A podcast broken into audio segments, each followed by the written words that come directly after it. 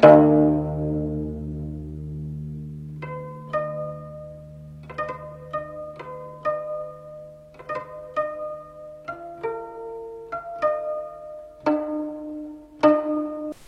位听众朋友，大家好，我是小玩意安迪，欢迎大家继续收听咱们这一套琥珀蜜蜡收藏的知识讲座。那么在上一集当中呢，我们给大家简单的讲解了到底什么是珠宝的优化，还有什么是珠宝的处理，这两者之间呢有着什么样的逻辑关系，它们有着什么样的相似点与不同点。那么从这一集开始呢，我们就来给大家简简单的讲解琥珀蜜蜡的各种各样的优化与处理。那么首先呢，我们还是用另外一种方式来复习一下上一节课的内容。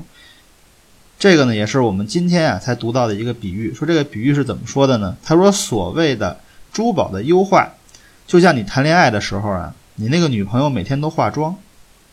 这个呢，一般来讲都是能接受的。化化妆嘛，叫爱美之心，人皆有之，叫女为知己者容啊，这个是大家能接受的。那什么叫处理？所谓处理呢，就是要不然你这个女朋友是变性人，啊，要不然就是经过过严重的整容，或者压根儿就是女扮男装啊，这个叫处理。那么这个呢，往往来讲，绝大多数人是不能接受的。那么这个呢，其实也是用另外一种角度来讲解了，优化与处理的最本质的区别就是能不能被广泛的学界、市场和收藏者所承认、所认可。那么谈到这个琥珀蜜蜡的这个优化，我们今天要说的啊，是大家在市场当中最常见的，也是我们在日常生活当中聊到的啊，跟藏友聊到的最多的一种优化是什么呢？就是烤色。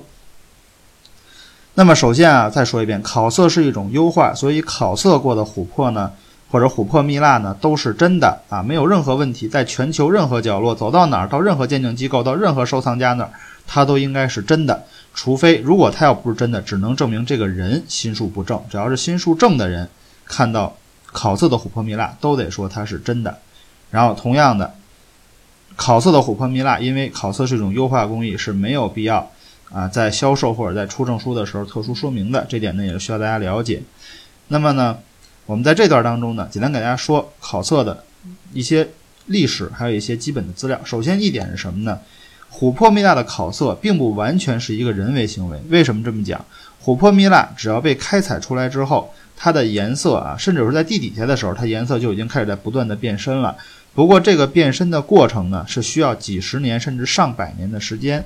那么呢，因为有很多人非常青睐于这种颜色变深了之后的琥珀蜜蜡，所以这种烤色的工艺呢，也就随即被发明出来，用于加速这个琥珀蜜蜡的这个变深的这个。速度啊，这个过程，然后呢，来实现这个同样的效果。那么还有一点就是什么呢？我们为什么说烤色是一种广被广泛接受的啊，具有着这个被广泛接受的这么一种这个优化的琥珀蜜蜡优化方式？烤色这种工艺啊，首先进来讲，它是不加入任何色素和其他物质啊，只是改变用物理的手段改变了这个琥珀的一个这个物理性征，就是它的颜色。另外一点是什么呢？烤色这个技术啊，根据明确的资料，最起码的在欧洲可以推到十七到十八世纪。也就是说，十七、十八世纪的时候，那个时候咱们应该是大概在清中期的时候啊，就已经欧洲人最起码就已经掌握了这个琥珀蜜蜡的烤色工艺。所以说，这是一种历史非常悠久的啊，这个被大家广泛接受的琥珀蜜蜡的优化工艺。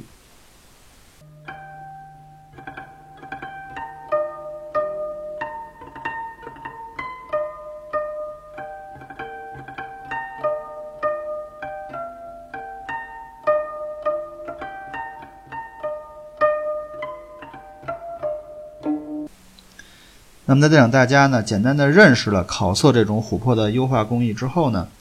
我来给大家简单的讲解一下琥珀蜜蜡为什么要进行烤色这种优化工艺。那么我相信这个问题的答案呢，有很多呢是很多听众朋友啊，还有收藏爱好者呢，应该都是已经心知肚明的。比如说第一个就是加深琥珀的颜色。我们今天啊，很多人在买这个琥珀蜜蜡的时候，尤其在买蜜蜡的时候，第一句话就问老板：“你这有机油黄的吗？”其实所谓机油黄呀，是在黄色系琥珀蜜蜡当中，在黄色系蜜蜡当中呢，一个相对比较深的颜色，但是这个颜色呢受到了市场的广泛的青睐。不过问题是什么呢？纯天然的机油黄这个颜色的蜜蜡呢，其实是非常少的。那么这也就促使呢，人们使用优化这种工艺呢，来得到更多的机油黄的蜜蜡，来满足市场的需求。啊，这就是这个所谓的加深琥珀的颜色。那么第二点来讲是什么呢？就是我们使用这个琥珀给琥珀蜜蜡使用烤色工艺的第二个目的是什么呢？就是制作老琥珀、老蜜蜡。那么大家都知道，这个所谓的老蜜蜡呀，也是在市场上非常被受推崇，而且非常被关注的一个品种。那么当然了，在一开始的时候，我们提老蜜蜡的时候，大概比如说几年前啊，我们提老蜜蜡的时候，指的是什么？指那种啊，可能几百年前已经被发现，然后在人类社会当中呢，被作为收藏品好，作为货币好，作为什么什么也好，广泛的流通了很长一段时间的。啊，这个琥珀蜜蜡的收藏品啊，有着非常漂亮的皮壳呀、包浆呀、风化呀等等，啊，这种收藏品啊，这种经过了几百年在人类人类之间啊，就是所谓这种存世的这种收藏品，啊，传世的收藏品，被称之为是老琥珀、老蜜蜡，啊，不过呢，因为呢这种东西确实非常稀少，所以呢就促使呢很多人呢通过烤色啊以及一些其他的工艺啊来获得呢。我们人为制作的看上去老的老琥珀、老蜜蜡，不过因为呢，这种可以说经过这种工艺的东西太多了以后呢，导致我们今天在市场上操作的时候，我们要把那种传世的有几百年传承的啊这种东西叫做古董老蜜蜡或者古董老琥珀，而是将我们啊后期通过一些这种优化的方式得到的这种老蜜蜡呢，才称之为老蜜蜡。不过呢，不管怎么说，制作老琥珀。老蜜蜡也是对琥珀进行烤色的一个原因之一。